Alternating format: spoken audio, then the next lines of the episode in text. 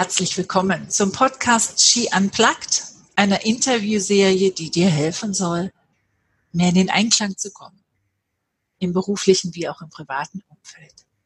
Und ich habe heute die perfekte Gesprächspartnerin für uns gefunden, und zwar die Frau Dr. Gerlinde Manns-Christ. Und wir werden uns unterhalten über ihr neuestes Buch Ankommen, Aufatmen, sich selbst wiederfinden durch Naturverbundenheit. Ganz herzlich willkommen. Äh, ich begrüße die Gerlinde Manns-Christ im Podcast und ich habe im, ähm, in der Einführung schon ein ganz kleines bisschen über dich erzählt, Gerlinde. Ähm, ich habe mir auf meinem Vorbereitungsblatt aufgeschrieben Diplomatin, mhm. Bergwanderführerin, Naturführerin, ärztlich geprüfte Gesundheitsberaterin, Autorin. Mhm. Und dann habe ich da auch noch in Klammern Schamanin geschrieben. Ich freue mich sehr, dass du hier bist. Und meine allererste Frage geht in Richtung, wenn man von dir eine E-Mail bekommt, dann steht in deiner E-Mail-Signatur Nature-Based Personal Counseling. Was machst du, Gerlinde? Ich begleite und berate Menschen auf ihrem Lebens- und Berufsweg und bediene mich damit äh, dabei der Natur. Das heißt, wir gehen in die Natur hinaus und ich verbinde die Menschen wieder mit der Natur. Das heißt, sowohl mit der äußeren Natur, die wir sehen, als darüber auch mit ihrer inneren Natur. Ich, ich muss dir das ganz kurz äh, so erzählen. Es passt wahnsinnig gut zu unserem Gespräch heute. Ich bin gestern über ein, ein, ein Bericht gestolpert, der sich mit dem Begriff Earthing auseinandersetzt. Ähm, ist dir das erstmal ein Begriff und ist das ähnlich dem, was du machst? Ich weiß jetzt nicht, wie Earthing in diesem Bericht definiert wurde. Es, äh, wenn es darum geht, sich wieder mit der Erde zu verbinden, wie der Name Earth ja schon sagt, äh, da gibt es auch einen Begriff Grounding, der aber, glaube ich, heutzutage nicht mehr so politisch korrekt ist oder andere Assoziationen auslöst. Es geht darum, sich zu erden, sich äh, mit der Erde, mit der Natur wieder zu verbinden und nicht äh, mehr im, ich nenne das Waschmaschinengang, ja, im Hamsterrad äh, herum zu rotieren, äh, überhaupt kein Gefühl mehr für sich und seine Umwelt und seine Mitmenschen zu haben und völlig getrennt zu sein von dem, was wirklich ist. Und das ist ja das, was vielen Menschen passiert. Du merkst das an Ausdrücken wie, ich weiß nicht, wo mir der Kopf steht. Ich weiß nicht, bin ich Mandel oder Weibel, bin ich Mann oder Frau. Ich, ich spüre mich gar nicht mehr. Ähm, ich funktioniere nur noch. Ja, das sind ja Aussagen, die wir sehr oft hören.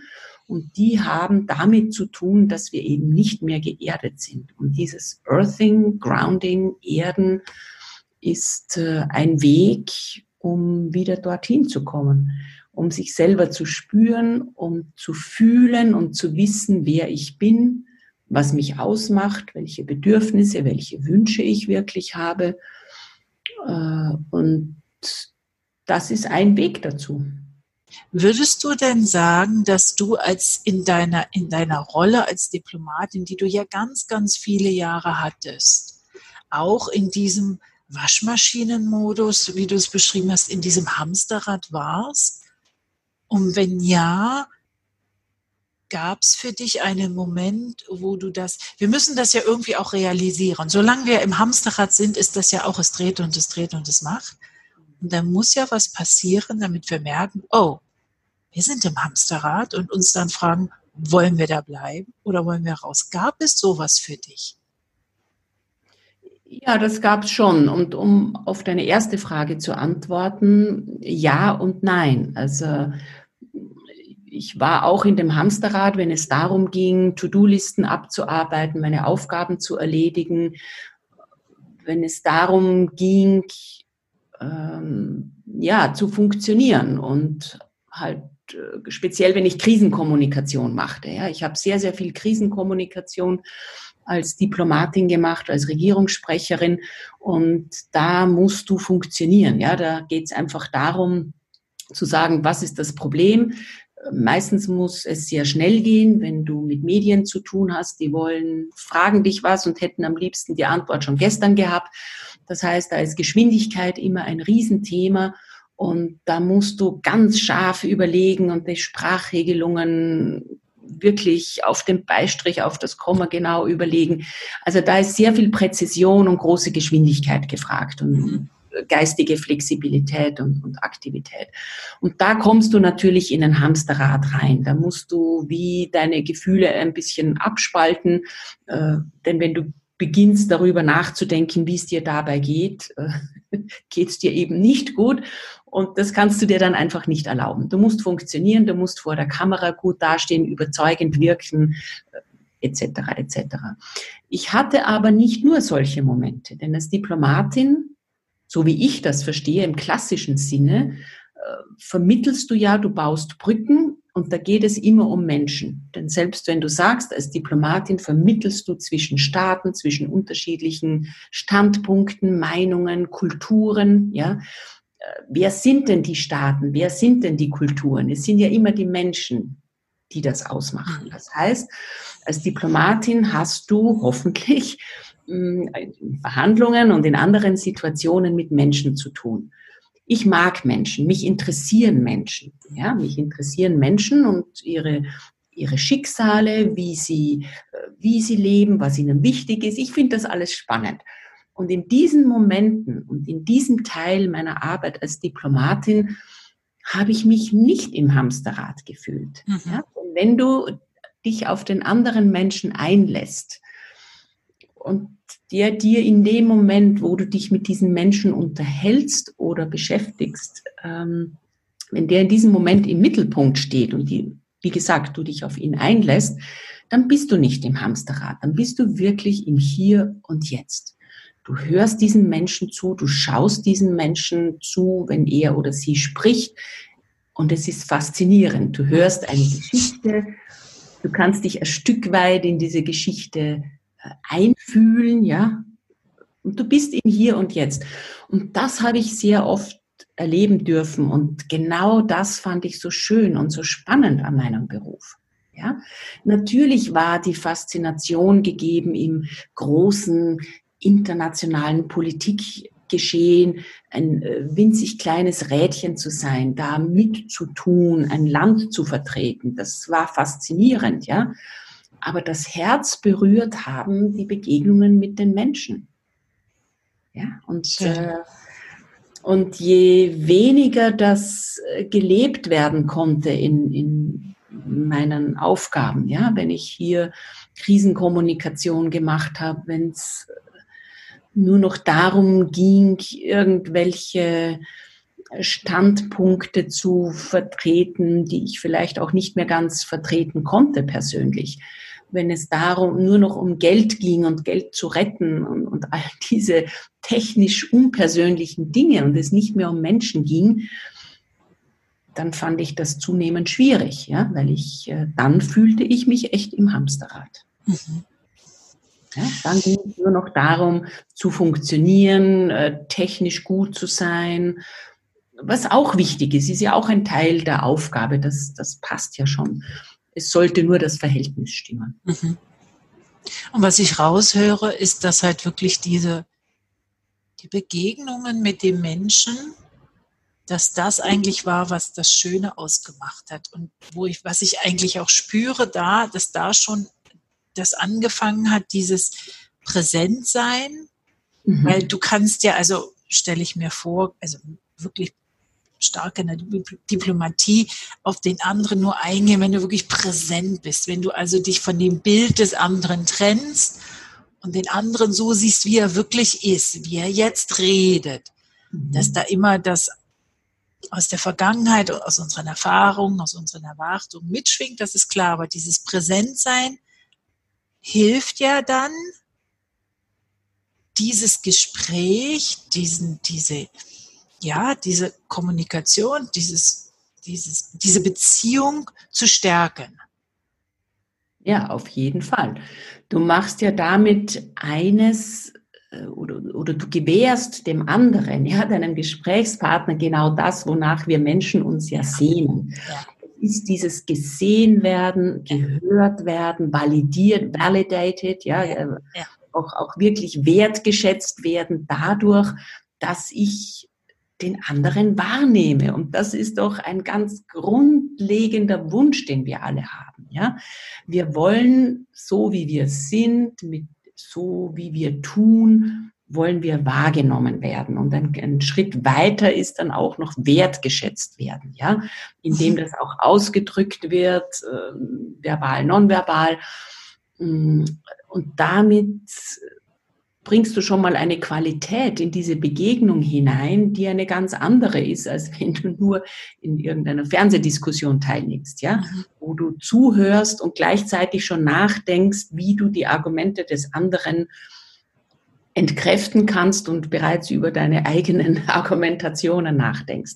Da bist du auf eine andere Art und Weise präsent, hier bei dir, ja, im Verteidigungsmodus. Aber diese Art des Präsentseins, des Wahrnehmens, äh, hilft dir in weiterer Folge auch, für dich selber präsent zu sein und dich selber wahrzunehmen. Das ist ja das, hm, was, was ich jetzt immer mehr mache, wenn ich mich Naturdiplomatin bezeichne, ja, weil ich eben, wie gesagt, vermittle, nicht nur zwischen Mensch und Natur, wenn ich Naturexkursionen mache, äh, die ich mit großer Freude mache, sondern äh, wenn es darum geht, eben über die Natur, über dieses über die Schärfung der Sinne und der Öffnung der Wahrnehmung eben auch ein Tor wieder zu sich selber zu finden. Ja, und ich erlebe sehr oft, wenn ich das noch dazu sagen darf, weil es mir von gestern gerade wieder so präsent ist. Ich habe gestern wieder Waldbaden hm, im Montafon gemacht. Und es ist wirklich interessant, wenn man so drei, vier Stunden mit dem Menschen zusammen ist und dann eine Baummeditation zum Beispiel macht, das ist ja auch eine Erdung, ein Earthing, fließen plötzlich die Tränen, weil den Menschen bewusst wird, wow, ich spüre mich wieder, da kommen ja Dinge hoch, die mir gar nicht bewusst waren, die ich sehr gut versteckt, vergraben, zur Seite geschoben habe. Ja, das ist ja oft ein eine gute Methode, durch den Tag und durchs Leben zu kommen. Man sollte nur hin und wieder stehen bleiben und äh, das, was man parkiert hat, zur Seite gestellt hat, wieder mal hervorholt und anschaut. Und ähm, das versuche ich den Menschen zu vermitteln und das ist genau das, was ich im Nature-Based Personal Counseling mache. Ja, die Menschen wieder mit sich selber verbinden. Wenn du ihnen das am Anfang sagst, können sie gar nichts damit mhm. anfangen.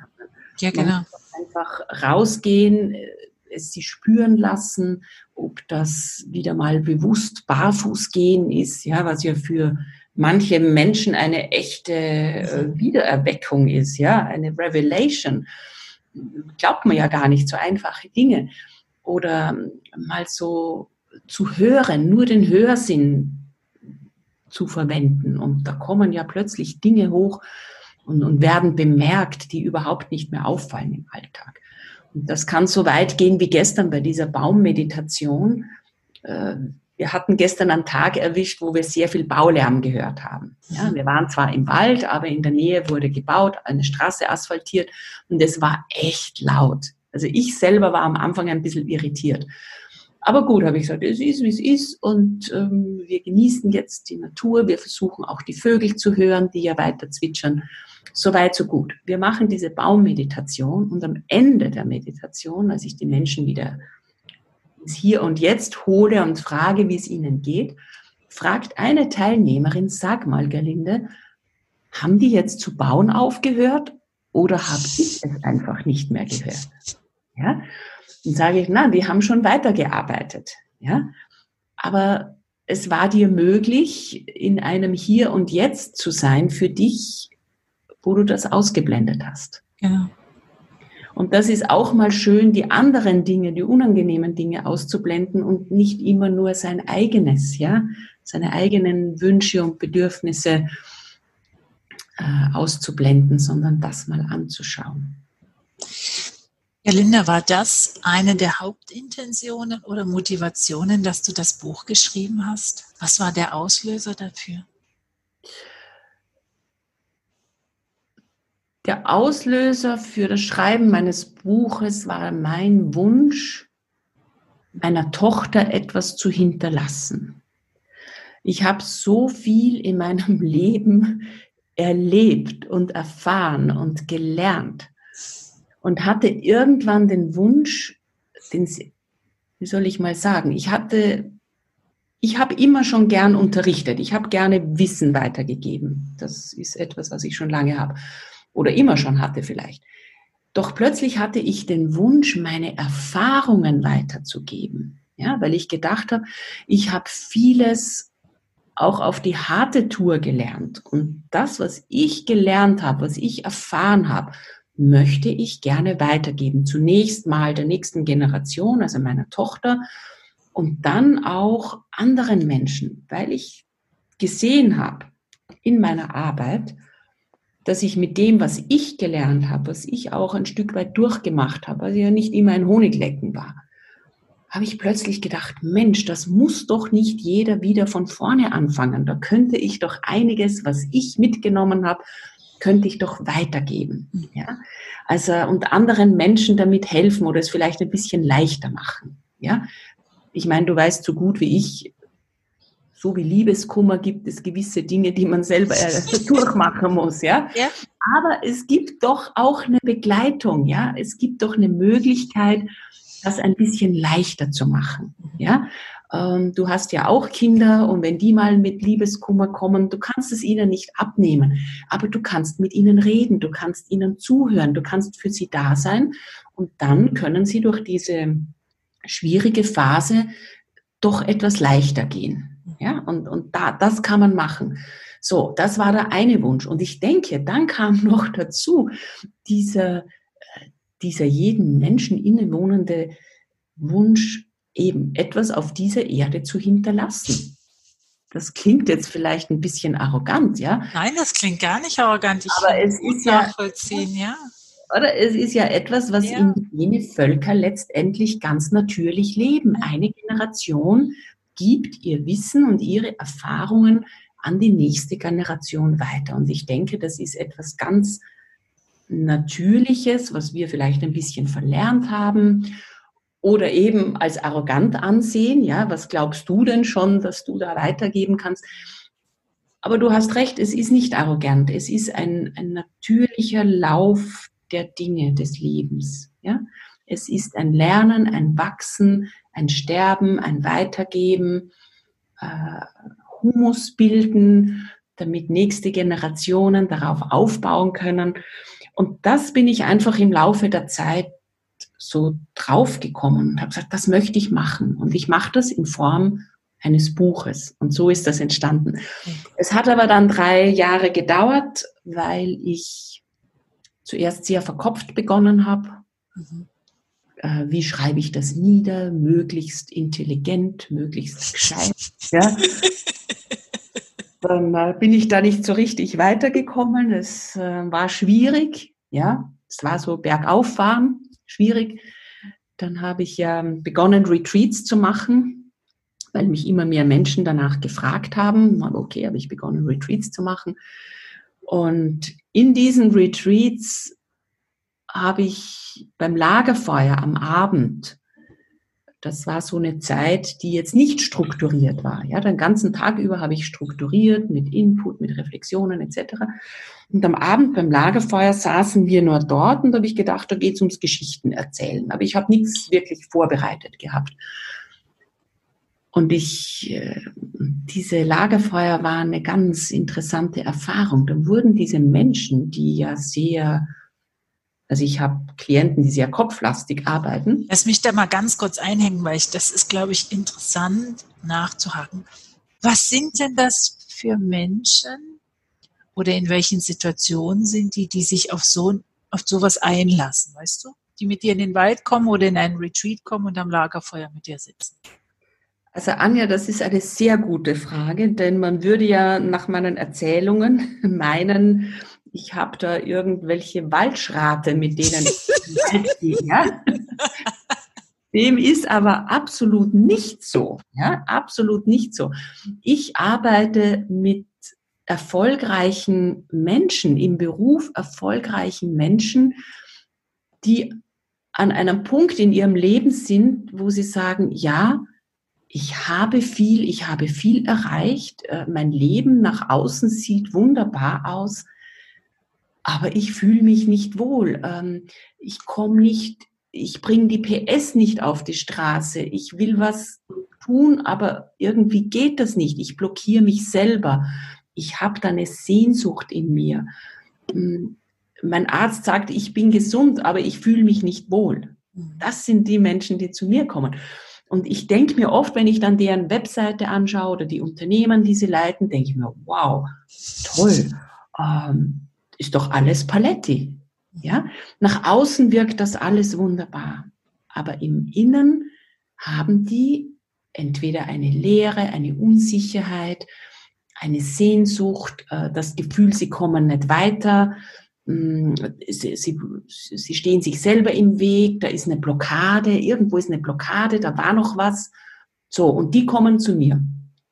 Und dann ist das mal Personal Counseling. Ja, ich soll sie beraten, vielleicht in Kommunikation, weil das ja meine Stärke ist, Diplomatie, Kommunikation, Umgang mit anderen Menschen. Hm, da haben sie ein Problem, immer wieder die gleichen Fragestellungen, immer wieder die gleichen Probleme.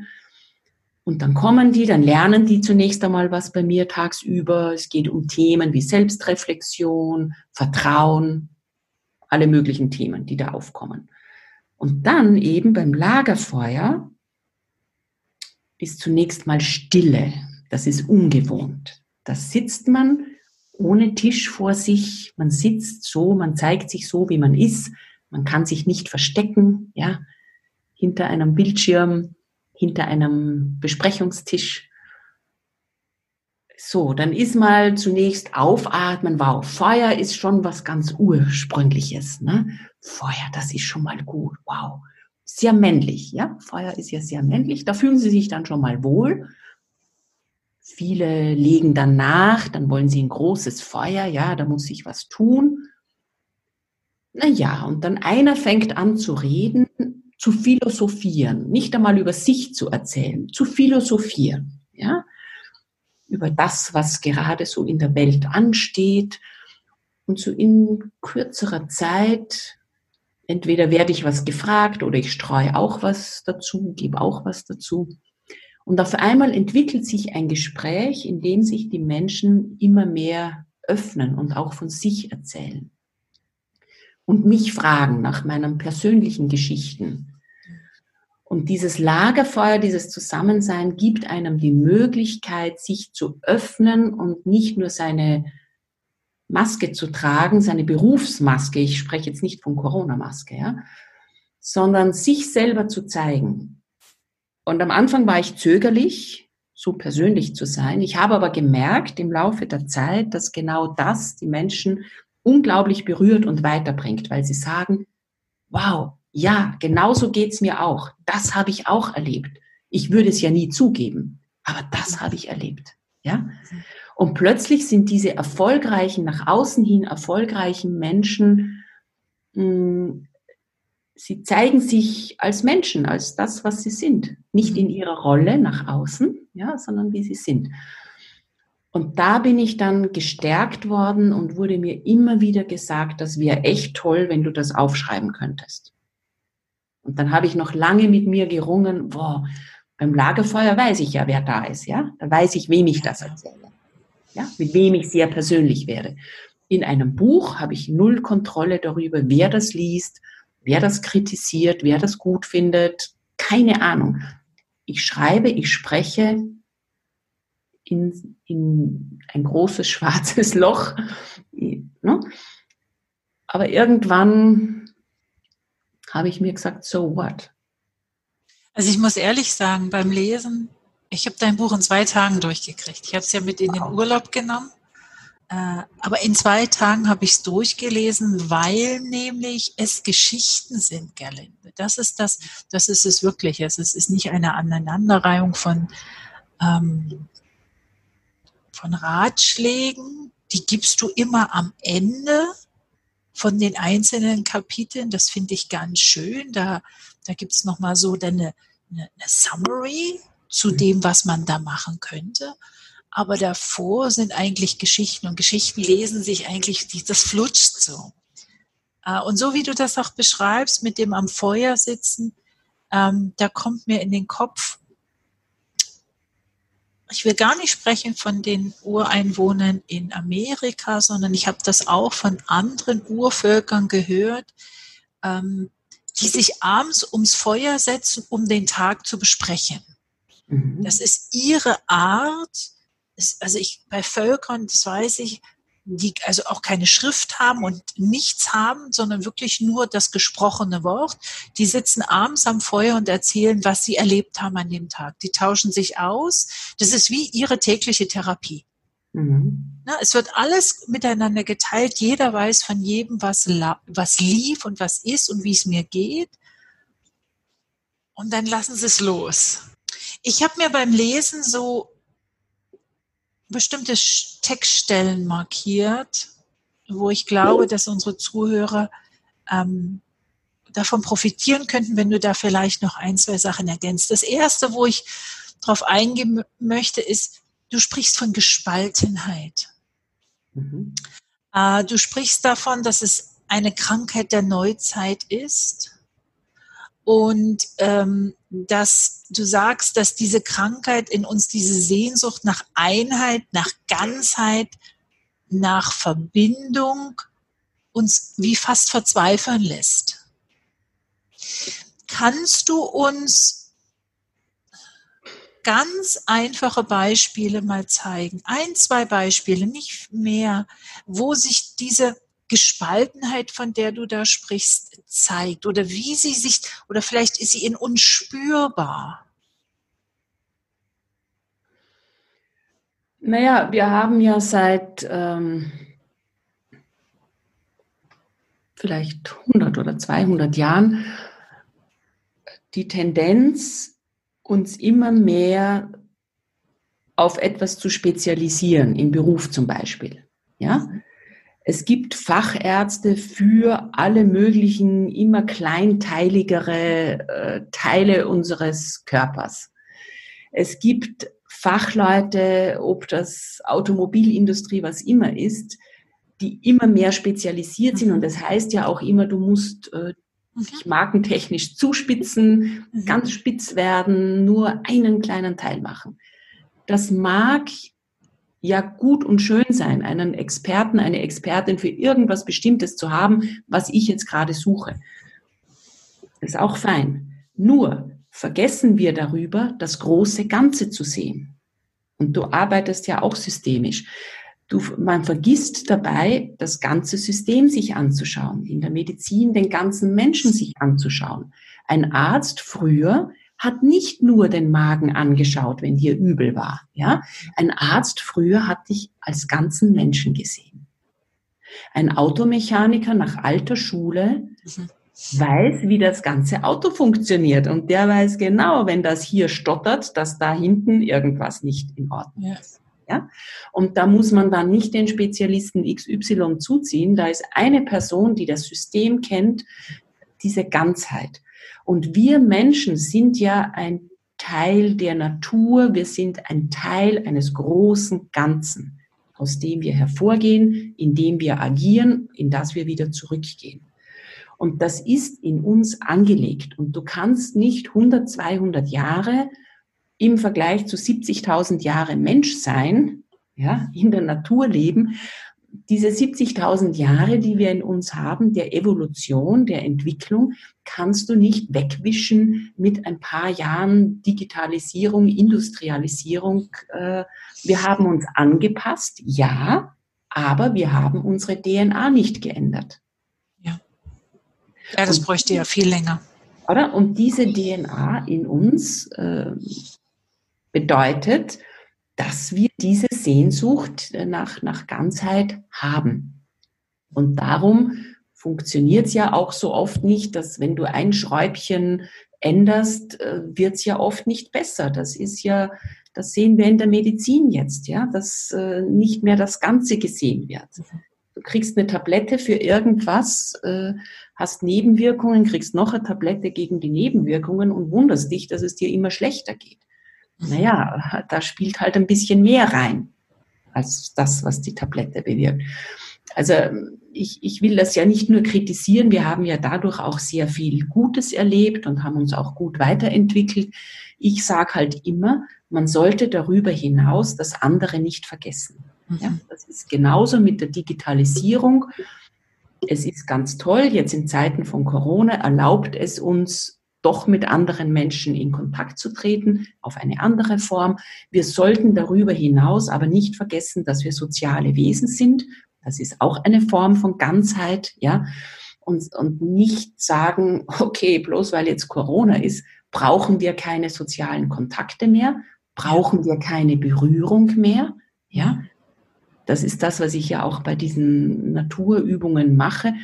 Fühlen, berühren, ist eminent wichtig. Wir wissen doch aus grausamen Studien an Kindern, ja. Äh, dass die grausam zugrunde gehen, wenn sie keine Berührung haben, selbst wenn ja. ihre physiologischen Bedürfnisse befriedigt werden. Wir wissen das von alten Menschen, aus der Gerontologieforschung wissen wir das, wie wichtig das für alte Menschen ist. Ich sag dir, es ist wichtig für Menschen, egal in welchem Alter. Ja? Und das meine ich mit Ganzheit. Mhm. Ja? Man versucht mit kleinen Teilen ein ganzes System wieder ins Gleichgewicht zu bringen. Und das geht's ja, ne? ins mhm. Gleichgewicht zu bringen. Und vieles ist aus dem Gleichgewicht geraten, ob das in der Finanzindustrie ist, ob das im gesamten Gesundheitsbereich ist, äh, im persönlichen Bereich. Vieles ist aus dem Gleichgewicht geraten und das kannst du nur wieder ins Gleichgewicht bringen, wenn du dir das ganze System anschaust. Ja, da das ist ja auch das, wenn sicherlich jemand zu dir kommt ähm, mit, mit Problemen im Team. Ich erlebe das dann immer wieder. Ja. Dann wird auf eine Sache geschaut, auf, auf einen Mitarbeiter. Und ich frage dann immer, okay, gib mir doch mal eine Beschreibung vom Team. Ja, aber das Problem liegt da. Sag, ah, lass uns das Team im Ganzen, einschließlich deiner Rolle im Team, also gut, so man kann sagen, oft wird gesagt, der, der Helikopterblick oder drei Schritte zurück, aber das System als Ganzes zu sehen, wo diese unsichtbaren Fädchen sind, die da einwirken auf das System. Ich glaube, das ist das, wenn ich dich richtig verstanden genau. habe, das Wichtige. Ganz genau, ganz genau. genau. Ich glaube, da, da hast du was ganz Wichtiges, dass also dieses, dieses ähm,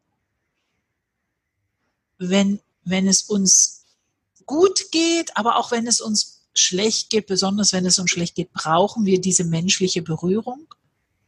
Und ähm, du, du, auch im Buch an einer späteren Stelle kommt es nochmal in einer anderen Form, da sagst du, ähm, Einsamkeit und Isolation können einen aber nicht nur im Alter treffen, sondern in allen Lebensphasen. Trennungen, Trauerfälle, Kündigungen, Ausscheiden aus dem Job. Es gibt viele Auslöser. Ich mhm. glaube, das ist, das ist was ganz Wichtiges, was du da, da schreibst. Und wie können wir denn dem im Kleinen entgegenwirken. Oder nicht, ich will gar nicht sagen entgegenwirken, das hat schon wieder so eine Entgegenkraft, so eine Energie dagegen. Nein, das will ich nicht. Das habe ich gelernt mittlerweile. Ich will nicht meine Kraft gegen etwas verwenden. Aber wie können wir Es ist das Gegenteil von Einsamkeit. Es ist eigentlich Gemeinschaft. Wie können wir Gemeinschaft unterstützen in Zeiten, wo es von außen schwierig ist? Ja, also ein, eine Möglichkeit ist immer noch die, die Gemeinschaft. Ich meine, es ist ja nicht so, dass man einander gar nicht sehen darf, wobei es Länder gab, die genau das verordnet haben mit ihren Ausgangssperren. Das ist natürlich problematisch, weil es immer mehr Single-Haushalte gibt, weil es immer mehr ein, einzellebende Menschen gibt. Wenn die dann in der Ausgangssperre oder Teil der Ausgangssperre sind, dann wird es natürlich sehr schwierig. Wenn wir in einer Großfamilie zusammenleben und äh, es Ausgangssperren gibt, dann haben die einander, nicht? Dann gibt's die mhm. kleine Gemeinschaft der Familie und dann ist das schon, schon mal gut. In, in Zeiten wie diesen, und ich denke, das haben viele Menschen doch intuitiv oder aufgrund auch vieler Bücher, die es dazu jetzt gibt, gespürt und auch gelebt, sie sind in die Natur hinausgegangen, dort, wo wir herkommen. Und äh, wenn diese Gemeinschaft halt momentan nicht so möglich ist oder uns weggenommen wird, von oben dekretiert, ich sage es jetzt ganz bewusst so, dann ist ein Weg in die Natur zu gehen und sich wieder dieser Verbindung und dieser Gemeinschaft bewusst zu werden und zu realisieren, dass es auf der Welt, in der Natur nicht nur uns Menschen gibt, die da durchtrampeln, ja, sondern dass es ganz, ganz viele Lebewesen gibt, ob das jetzt mhm. Pflanzen oder Tiere sind oder Pilze, wo wir plötzlich erkennen, wow, das ist auch Gemeinschaft. Ja? Und was, was würdest du denn, also für jemanden, ich lebe auf dem Land. Für mich ist, ich habe heute Morgen meinen Spaziergang im Wald gemacht. Mhm. Aber sagen wir mal, jemand lebt in einer Großstadt. Berlin, München, Wien, Großstädte. Gib doch mal einen ganz praktischen Rat, Tipp, wo, wo man, also ich kann jetzt nicht in die Berge fahren oder so, aber wie kann der das, diese Natur, ohne dass er vielleicht komisch wirkt, wie kann der das ausprobieren? Wie kann der, weißt du, es ist ja das eine, hinterher wieder sich mit der Natur anzufreuen, aber es braucht ja so einen ersten Schritt, ein, ein Fühlen des Grases unter den Füßen, ohne dass da Schuhe dazwischen sind. Was mhm. könnte ein erster kleiner Schritt sein? Ja, also das ist ja ganz einfach, Anja. Also man löst sich ja mal von seinem Bildschirm, hinter dem man Stunden am Tag mindestens verbringt. Ja? Und man geht vor die Haustüre mhm. oder auf den Balkon, wenn das vor die Haustüre gehen äh, nicht klappt. Aber man geht vor die Haustüre, man geht auf den Balkon, man schaut zum Fenster hinaus, man öffnet das Fenster und schaut raus und hält Ausschau nach einem Baum. Und dann geht man hinaus und schaut, okay, gibt es vielleicht vor dem Haus einen Baum? Lebe ich unter Umständen in einer Straße, wo es Bäume gibt oder Sträucher gibt, die mir überhaupt nie auffallen, weil ich den Blick gar nicht dafür habe. Das ist ja schon mal der erste große Aha-Moment. Oder ich schaue auf dem Weg zur U-Bahn, zur Arbeit, äh, ins Geschäft, ins Lebensmittelgeschäft. Ich schaue mich einfach mal um mit dem Fokus, was gibt es hier an Natur? Und das müssen nicht nur große Bäume und Sträucher oder Parks sein. Es gibt in jeder Stadt, die, die du genannt hast, wenn du Bewohner dieser Städte fragst, Berlin, München, Wien, es werden dir alle Bewohner unisono, unabhängig voneinander sagen, aber unsere Stadt ist sehr grün. Ja? Das heißt, und das stimmt auch, ich kenne alle drei Städte recht gut. In all diesen Städten und in sehr vielen Städten gibt es sehr viel Grün. Es gibt Parks, äh, Parkanlagen, kleine, große. Es muss nicht immer die Größe eines Central Park in New York sein. Ja, es gibt äh, immer mehr Alleen. Es werden Bäume auf den Gehsteigen gepflanzt, die zwar nur ein kleines Loch haben, aber es sind Bäume. Es sind Grünpflanzen. Das andere ist, selbst wenn ich auf dem Boden starrend durch die Straßen eile, werde ich überall im Kleinen Natur sehen, weil die Natur bahnt sich ihren Weg mhm. überall. Das heißt, ein Gänseblümchen in einer Ritze, in einer in einem Asphaltspalt oder wo der Asphalt aufgebrochen ist, in einer Ritze zwischen äh, Randsteinen am Gehsteig, mhm. ja, ähm, wächst ein Grasbüschel, was wir gleich als Unkraut ansehen. Äh, Spatzen hüpfen herum, Tauben gibt es mhm. überall in der Stadt. Das sind Lebewesen, das ist Natur. Ja, viele realisieren das ja gar nicht. Ich glaube, weil viele gar nicht, das ist das Entscheidende, was du gesagt hast, rausgehen mit dem Fokus, mit der Intention. Ich guck mal, was es für Natur hat.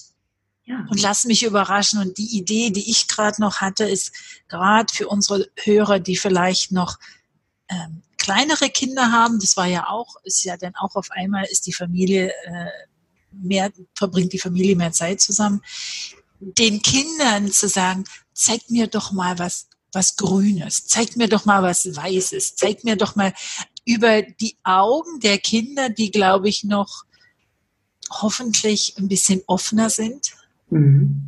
ähm, Sachen sich wie helfen zu lassen. Zeig, zeig mal der Mama den nächsten Baum. Wo siehst du die nächsten Grasbüsche? Zeig mal. Mama sieht das nicht mehr. Also auch über die Schiene ähm, ich habe so das Gefühl, das wäre auch ein schönes in der Familie über die Schiene der, die Kinder können was, was ich nicht mehr kann. Mhm. Jetzt können die mir mal was zeigen, die können mir mal was beibringen, mhm. das zu üben. Ja. Na, das das, das finde ich ganz schön. Ähm, ähm, das müsste ich auch mal wieder machen. Weil meine schon wieder ein bisschen. Meine, meine, meine, meine ja sind, Schau, Anja, das, das ist es ja auch, dass wir das Kind in uns ja, ja. wieder zulassen und nicht immer nur fragen, Mensch, äh, werde ich jetzt äh, für komisch angesehen, ja, bloß weil ich äh, hinter der Parkbank die Schuhe ausziehe, ja. Mm, einfach sich zu erinnern, die, entweder die eigenen Kinder anzuschauen und da einfach mitzumachen und nicht sich zu überlegen, oh, ich muss meine Kinder beschäftigen mit pädagogisch wertvollen Spielen. ja? Sondern einfach zu sagen, okay, jetzt mache ich mal genauso wie meine Kinder und ich setze mich dahin und ich schaue einem Käfer zu. Kinder sind ja fasziniert von allem, was sich da bewegt. Ob das ein, ein auf der Baustelle, das fasziniert ja Kinder auch, ob die auf einer Baustelle einfach zuschauen, wie der Bagger da fährt und tut und macht und der Gabelstapler, ja. Das können wir doch auch machen. Wir stellen uns neben die Baustelle in der Stadt und schauen mal mit den Augen eines Kindes, was sich da so alles tut. Ja? Oder wir schauen eben einer Taube zu, statt äh, genervt zu sein, einmal zu schauen, okay, die lebt jetzt hier am Bahnhof, meinetwegen, wenn du auf einen Zug oder eine U-Bahn wartest, ja, und du schaust mal dieser Taube zu. Wie geht die? Hat, hat sie ihre äh, Füßchen zum Beispiel verkrüppelt? Ja? Fehlt ihr eine Feder? Dieses Tier zu beobachten. Wie ernährt sie sich? Aha, äh, interessant. Ja, die lebt von den Brotkrumen. Das ist eigentlich Junkfood. Und mal so Beobachtungen zu machen. Und da kommt man auf ganz lustige Gedanken oft, ja. Und äh, das Gefieder dieser Taube sich anzuschauen einfach zu beobachten, wie ein Kind. Ja, beobacht mal Kinder auf der Bushaltestelle. Die laufen den Tauben nach, ja, haben einen Riesenspaß, wenn sie dann mit großem Geflatter abheben.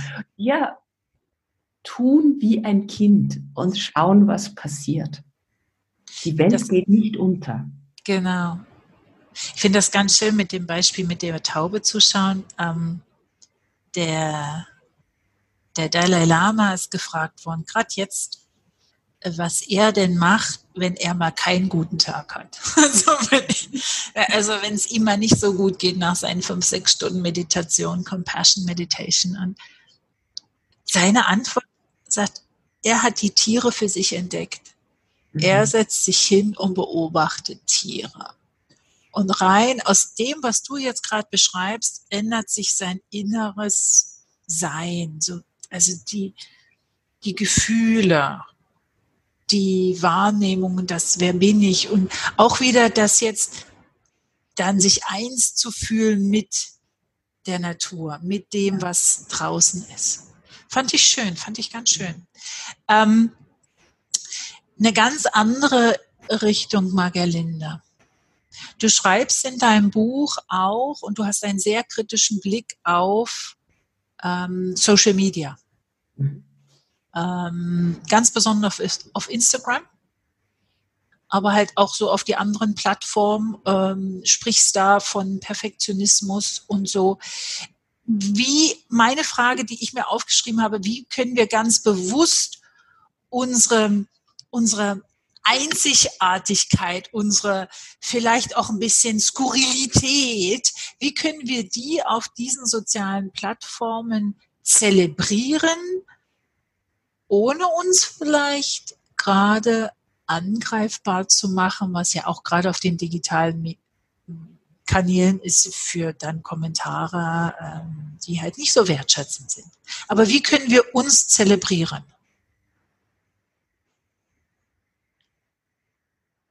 Sich selber zelebrieren heißt. Also diese Individualität meine ich nicht, weißt du, ähm, es, es, es, es ist ja so die Tendenz zu sagen, ähm, das ist die Norm, so muss ich erscheinen, Filter drüberlegen, blauer Hintergrund.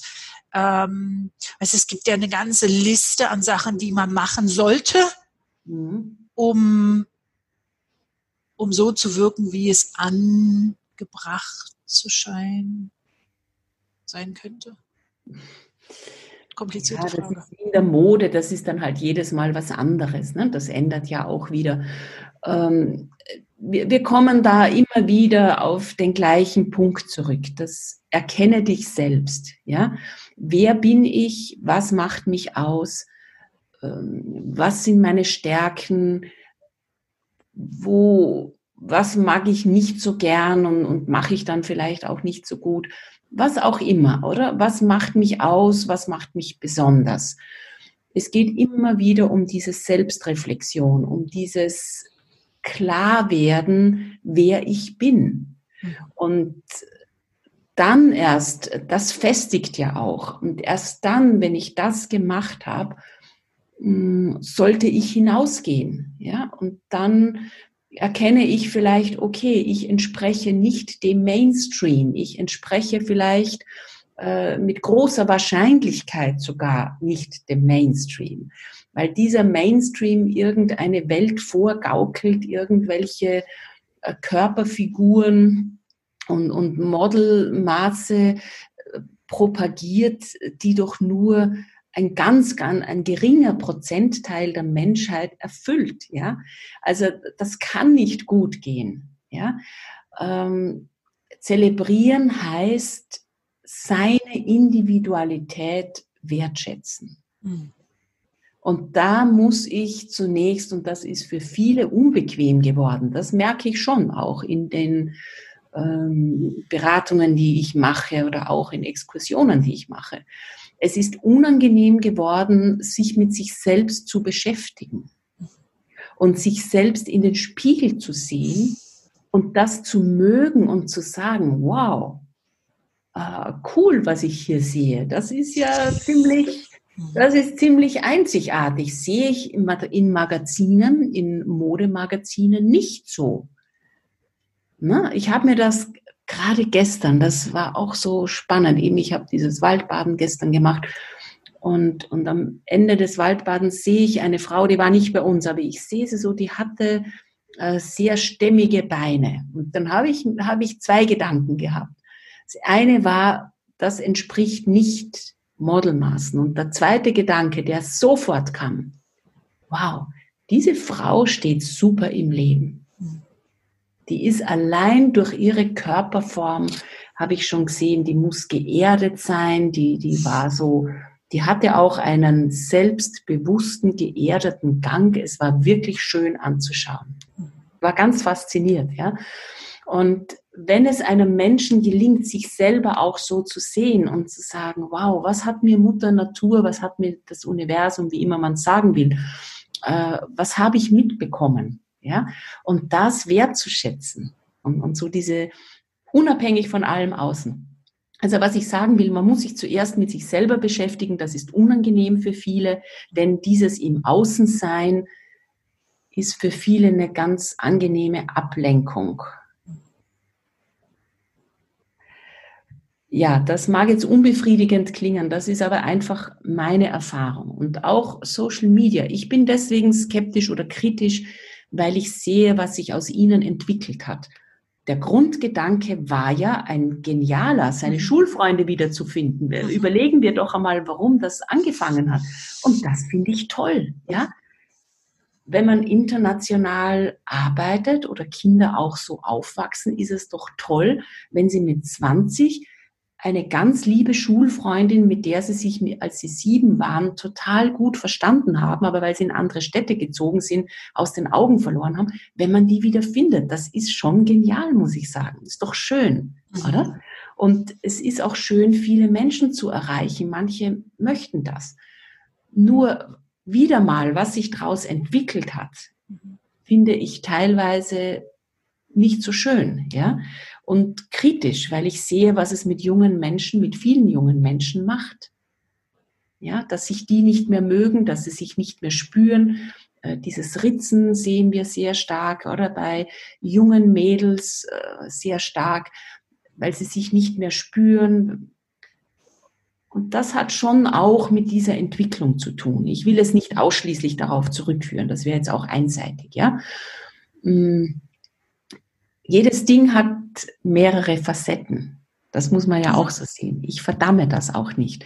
Wenn mir eine, eine Instagram-Influencerin sagt, wie das jetzt im Winter war, mit meinen Bildern erreiche ich Menschen in Großstädten, die im Nebel sitzen, die, äh, die deprimiert sind, weil sie jeden Morgen um acht in der Dunkelheit oder um sieben aus dem Haus gehen zehn Stunden vor einem blauen Bildschirm sitzen und dann in der Dunkelheit nach Hause gehen.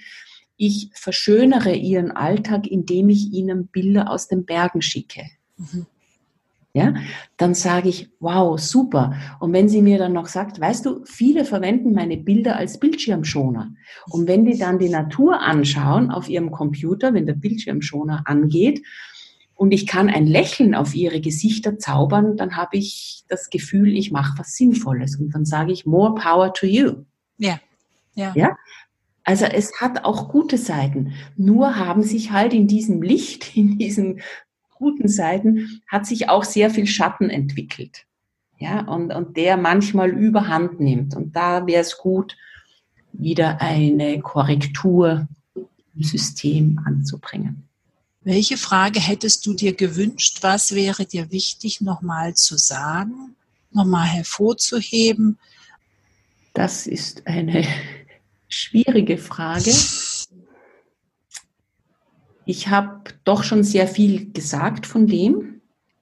Du hast gute Fragen gestellt und es war mir möglich, das, was mir wichtig ist, den Menschen mitzugeben, mm, schon zu sagen. Also dieses,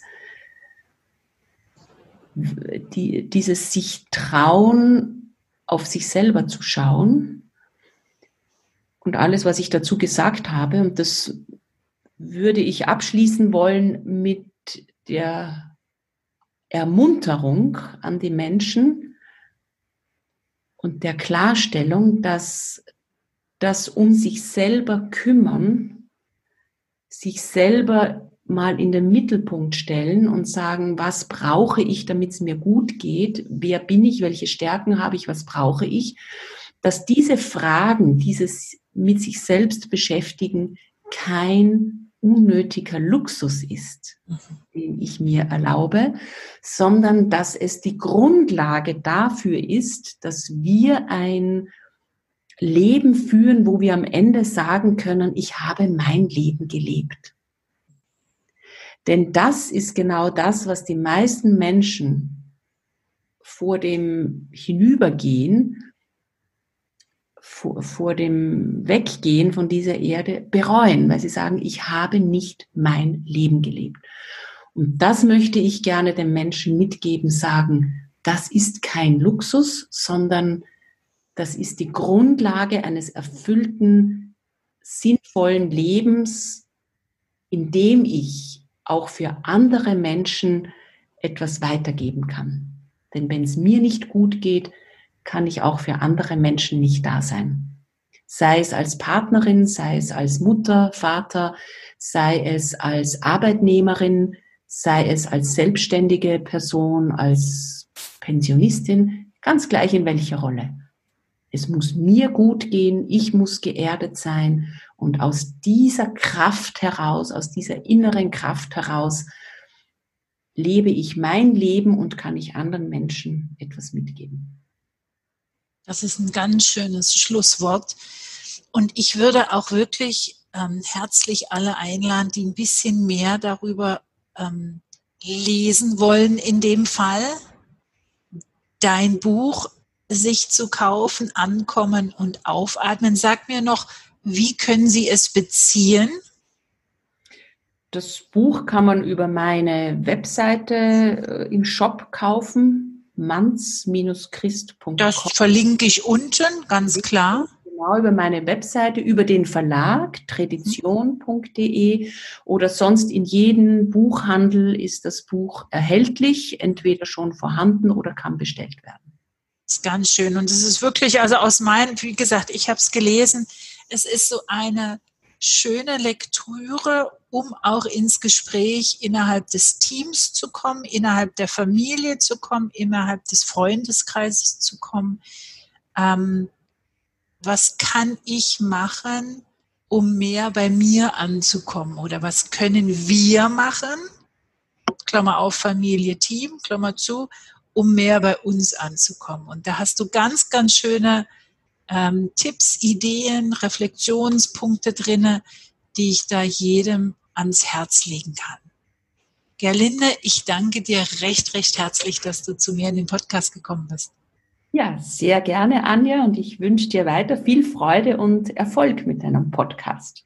Dankeschön. Tschüss. Ja, tschüss.